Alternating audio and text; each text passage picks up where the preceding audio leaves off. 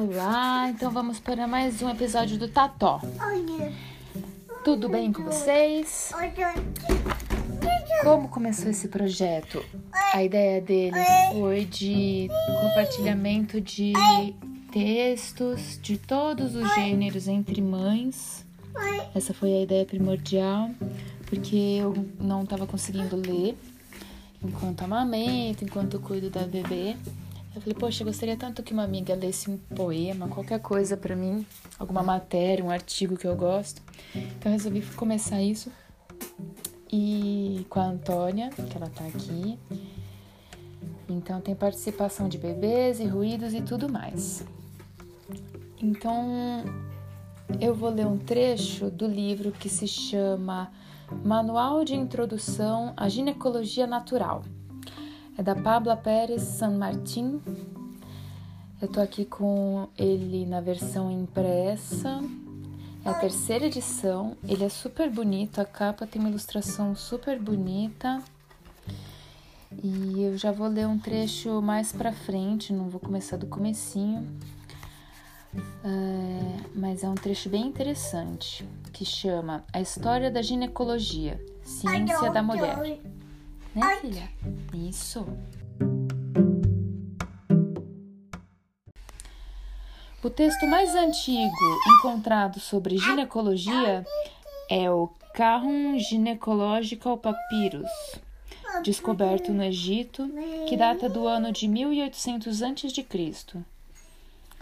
O texto contém 34 sessões sobre assuntos de saúde sexual denominados queixas ginecológicas.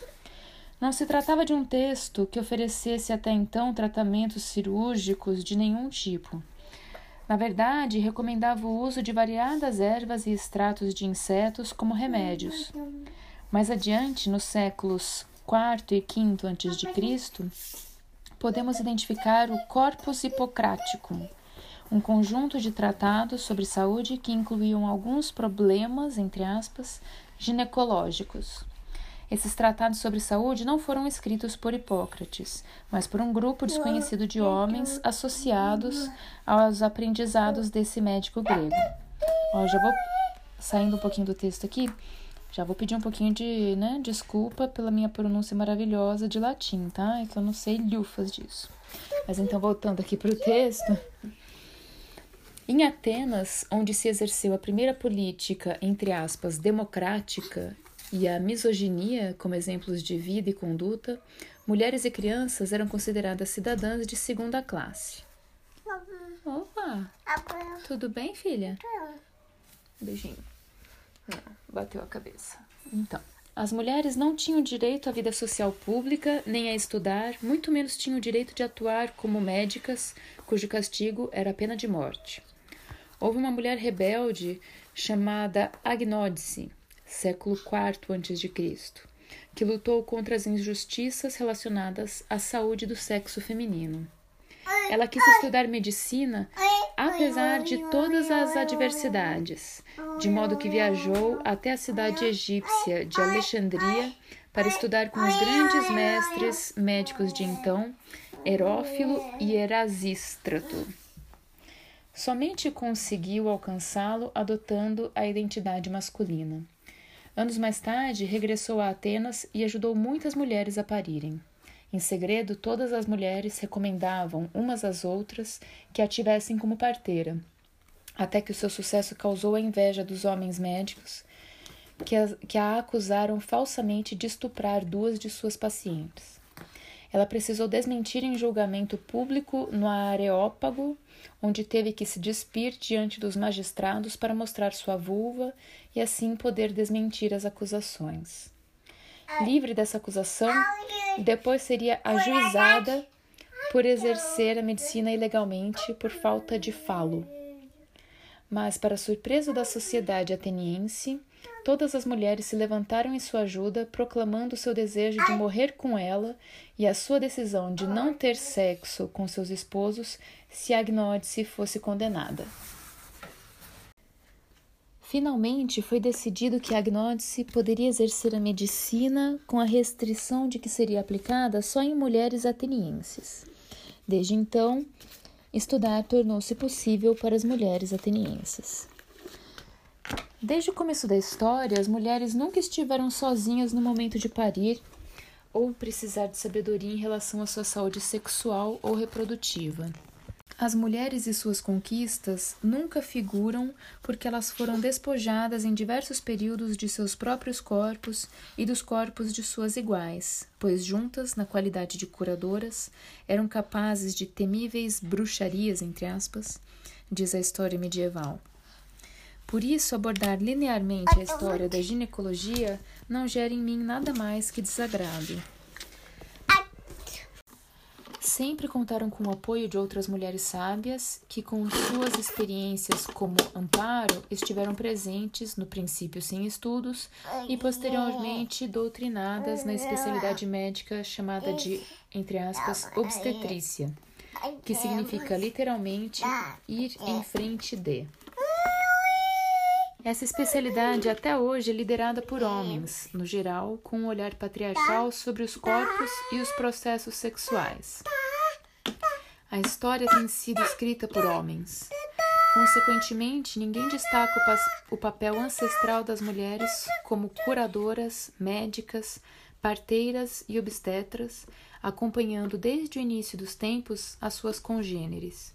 Foram e são muitas as restrições históricas para que as mulheres pudessem acessar os estudos e o campo da pesquisa, inclusive científica. Na história da ginecologia, são muitos os nomes de homens cujos sobrenomes são atribuídos a grandes avanços, como cadeiras de partos, ferramentas médicas, intervenções cirúrgicas, medicamentos e até alguns órgãos sexuais femininos são patenteados com seus nomes. Há ah, uma observação, quando falou grandes avanços, estava entre aspas, tá? Há dados que delinearam o, delimitaram, aliás, o caminho dessa especialidade, a qual foi tomando um caráter cada vez mais tétrico por outro lado, enquanto isso, as parteiras continuaram seus trabalhos paralelamente ao desenvolvimento da disciplina médica, como agora mesmo no Terceiro Mundo, onde milhares de comunidades não permitem a entrada da ciência para arruinar e desprestigiar seus saberes. Nenhum trabalho supera a contribuição que o estadunidense James Marion Sims realizou na medicina e na cirurgia no século XIX. Considerado o fundador da ginecologia moderna, seu trabalho constitui a base da ginecologia que hoje é aplicada em nós, mulheres, e que nos interessa abordar, desentranhar e transformar a partir de quem somos, usuárias, entre aspas, deste sistema médico. Sims trabalhava como médico geral nos campos de algodão do Alabama.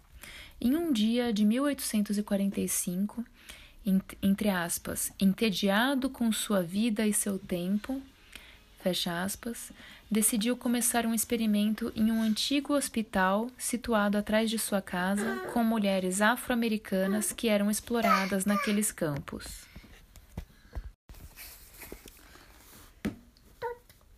Os revolucionários resultados dessa experiência levaram-no a fundar uma clínica de mulheres em Nova York onde posteriormente continuou fazendo experimentos com mulheres de condições vulneráveis, imigrantes, pobres e camponesas.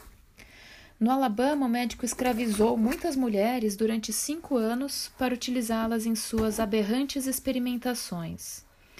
Nenhuma delas chegou até esse lugar por vontade própria e muito menos foram submetidas a operações com seu consentimento. Em várias ocasiões, Sims deixou, chegou a intervir cirurgicamente, como parte de seus testes, nas mesmas mulheres, sempre sem anestesia. O caso mais conhecido é o de Anarca, mulher na qual ele efetuou até 30 operações sem analgesia, putz, como ele mesmo detalha em suas memórias.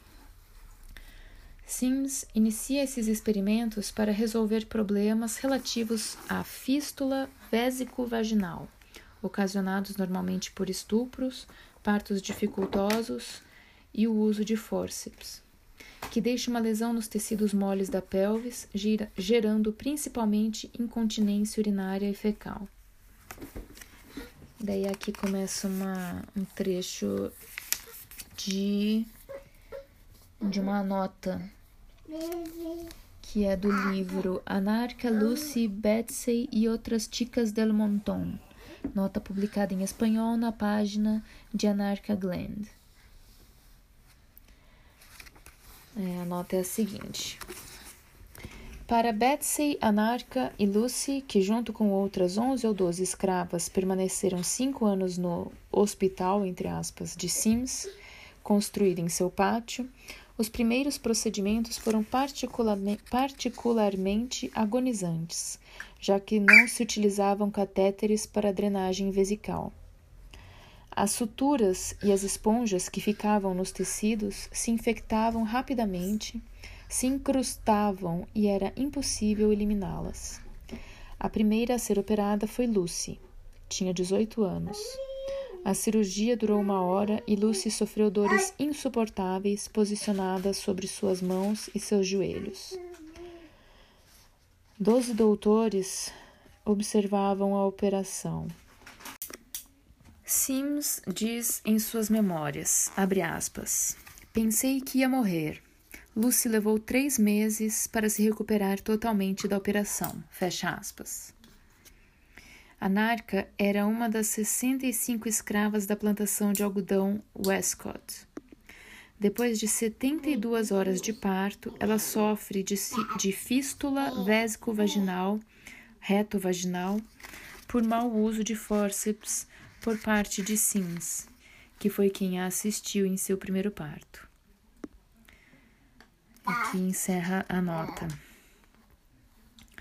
Foi durante esse tempo que Sims criou uma série de instrumentos e ferramentas médicas. Dizem que mais de 70, entre as quais se destaca o espéculo de Sims. O espéculo é uma ferramenta para examinar as cavidades humanas, neste caso especificamente, para dilatar uma vagina e chegar a observar até o colo do útero, para poder averiguar possíveis alterações. Ainda que essa ferramenta tenha permitido aos, aos médicos e às médicas e a nós mesmas conhecer e acessar parte dos nossos órgãos internos, que teriam sido muito difíceis de examinar de outra maneira, não devemos esquecer que o espéculo é uma simples ferramenta, usada em geral de maneira muito invasiva, cujo uso, na nossa visão, não desenvolve maiores resultados se não se enquadra em uma aproximação de saúde integrada. A falta de ética se sobrepõe à contribuição que os avanços, entre aspas, de Sims poderiam ter dado à ciência a partir da intervenção em muitas mulheres submetidas a sofrimentos inimagináveis.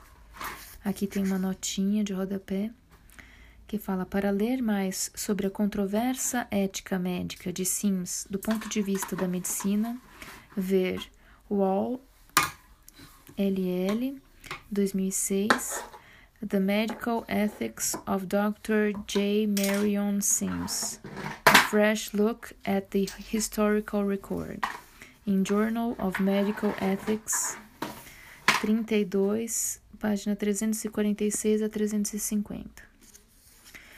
O que se praticou com elas continua funcionando sob a mesma lógica com muitos doutores e doutoras quando vamos às suas consultas e não recebemos mais que medicamentos ou prescrições com falta de informação sobre seu funcionamento. E o que dizer da escolha livre das mulheres para abortar ou de quando vamos parir? Os nossos filhos ou as nossas filhas são maltratados conosco no momento de nascer introduzem fórceps em nós, somos submetidas a máquinas, agridem o nosso soalho pélvico com a prática da episiotomia e até partem o nosso útero em dois se alteramos suas horas de, trabalhos, de trabalho. Pouquíssimas vezes, porque é realmente necessário.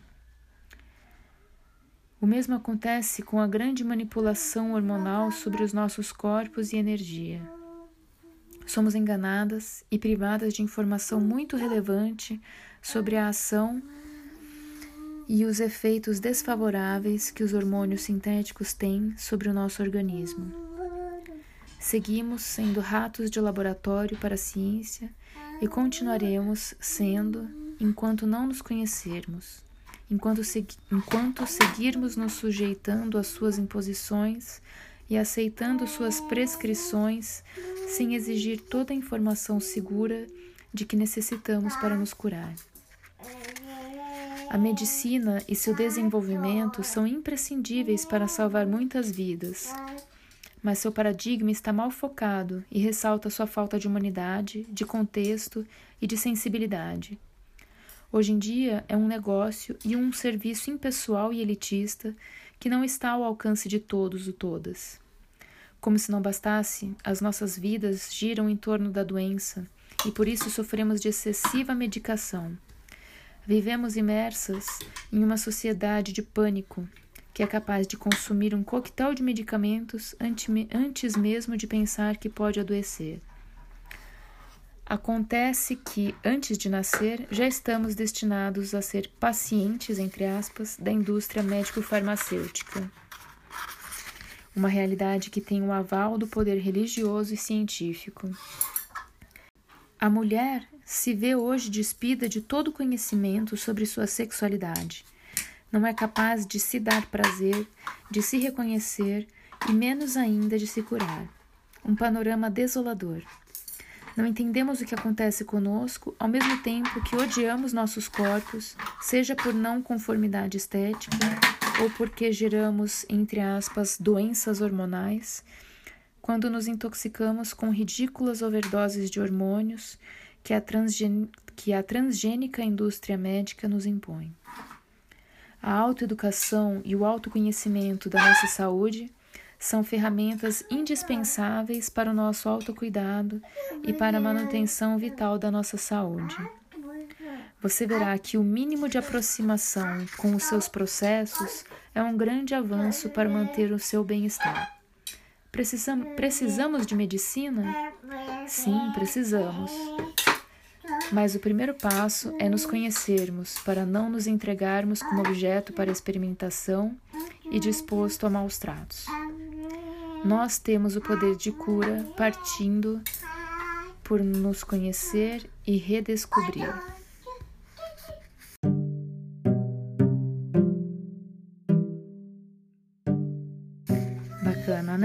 Aqui encerra esse trechinho, esse capítulo.